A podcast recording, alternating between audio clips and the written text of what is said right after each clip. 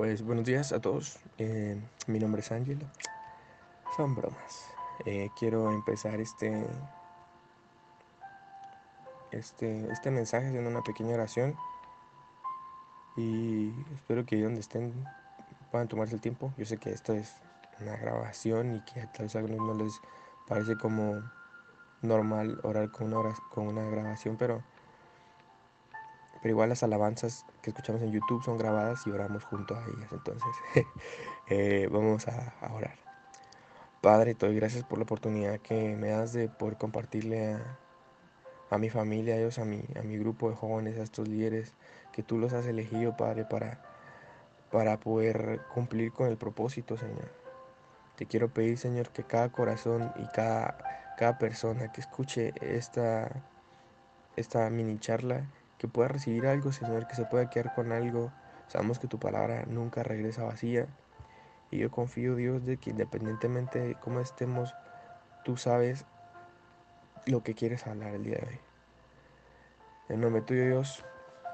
En nombre de Jesús, amén y amén. Vamos a ir en su lugar, diga amén. Perfecto, entonces quería empezar con este siguiente versículo. Y es Proverbios 4, o sea, Proverbios capítulo 4, versículo 23, si no estoy Y este versículo yo no les vengo a enseñar nada nuevo, eh, creo yo. Es más, yo creo que vengo a recordarnos algo que, que sirve demasiado y es que este versículo dice sobre toda cosa guardada, guarda tu corazón, porque Él mana la vida. La importancia de guardar nuestro corazón es altísima, súper importante guardar nuestro corazón. Obviamente hablando pues en el, en el enfoque no fisiológico, aunque pues, igual en el, en el enfoque fisiológico es súper importante también cuidar el corazón. Pero pues, sino que ahorita nos queremos enfocar en, el, en, en este enfoque espiritual, en este enfoque de emociones, etcétera. Porque aparte de que la Biblia diga que el corazón es engañoso y todo, cuando Salomón estaba escribiendo aquí en Proverbios y puso sobre toda cosa guardada, guarda tu corazón porque él mana la vida, él sabía por qué lo decía.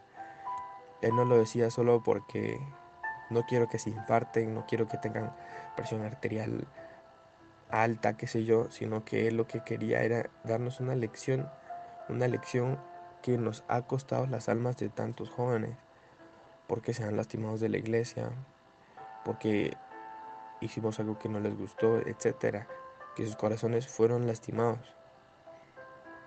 Yo sé que hay excepciones en algunos casos en los que pues el joven ya entendía, ya sabía, ya conocía la palabra, ya sabía que era guardar el corazón, etcétera, y aún así decidió marcharse, pero yo quiero enfocarme en esos corazoncitos que, dejamos ir, eh, esos corazoncitos que dejamos ir solo por porque no tenía los mismos gustos que yo, porque me daba pena hablarle. Y yo quiero tomar este versículo no solo para guardar nuestro corazón, sino pensando, en los, pensando en los demás, claro. Sobre toda cosa guardada, guarda tu corazón porque Él mana la vida. Y como amas a tu prójimo, tienes que amarte a ti mismo. Y pues en este momento yo, yo, quiero, yo quiero que hagamos esta reflexión, ¿va? ¿Por qué? Porque con la, con la importancia que tú le das a, tu vida, la importancia que tú tienes en guardar tu corazón, debería ser la importancia también, o por lo menos equitativa, supongo, de cómo tú quisieras guardar el corazón de los demás jóvenes. Por medio de tu comportamiento, por medio de, etcétera, etcétera. Ya, ya sabemos nosotros esos factores. Entonces el, punto es el siguiente. Tu corazón se cansa de hacer el bien. Se cansa tu corazón. Porque ya está más que claro que un corazón se puede lastimar y experiencias tenemos por montones. Yo creo que todos podemos contar una experiencia, ya sea por X o Y razón. Pero nuestro corazón es importante y siento que no le tomamos la importancia completa. Nos enfocamos más en la imagen, en qué ropita nueva me puedo poner, en qué, en qué, en qué videojuego no puedo jugar, en a qué nivel puedo llegar, o qué foto en mis redes sociales le más likes. Y no es eso, estamos cada vez escondiendo nuestro corazón. Los jóvenes últimamente no guardan su corazón, últimamente no guardamos nuestro corazón, sino lo que hacemos es que lo escondemos. Y un corazón que está guardado, a la hora que tú, tú, tú, tú quieras hacer uso de, del mismo, lo vas a encontrar limpio, lo vas a encontrar cuidado, porque está guardado, pero lastimosamente nosotros no guardamos nuestro corazón, lo escondemos. Y algo que está escondido guarda polvo. Y ese polvo permite, no permite, más bien dicho, ver el brillo del corazón, ya que estamos hablando de metáforas. Y ese polvo podría, no sé, significar iras, enojos, contiendas, rencor. Es un punto muy importante, porque nuestro trabajo como líderes no solo es decirle a un joven, ven a la iglesia o mira Dios te ama, sino enseñarles la importancia de cuánto vale su corazón, enseñarles la importancia de cuánto vale el corazón de las personas que lo rodean. Y hay un, hay un versículo, hay, otro, hay otro versículo, esto ya todos se lo saben, pero es el que dice generación de víboras, ¿Cómo podéis, ¿Cómo podéis hablar siendo malos? Porque la abundancia del corazón abre la boca. Eso está en Mateo 12, 34. Y, y aquí vemos otra clara, clara, clara muestra, ¿verdad? Que la abundancia de nuestro corazón abre la boca y así podríamos hablar sin fin de versículos que hablan sobre el corazón y dice, no sé, también yo tenía otro versículo que dice, no es lo que entra en la boca lo que contamina al hombre, sino lo que sale de la boca, sino lo que sale de la boca. Eso contamina al hombre y que contamina el corazón. En otras versiones este versículo eh, lo, lo, especifican en el, en el corazón y, y en la carrera que estoy estudiando en la universidad nos decían lo siguiente.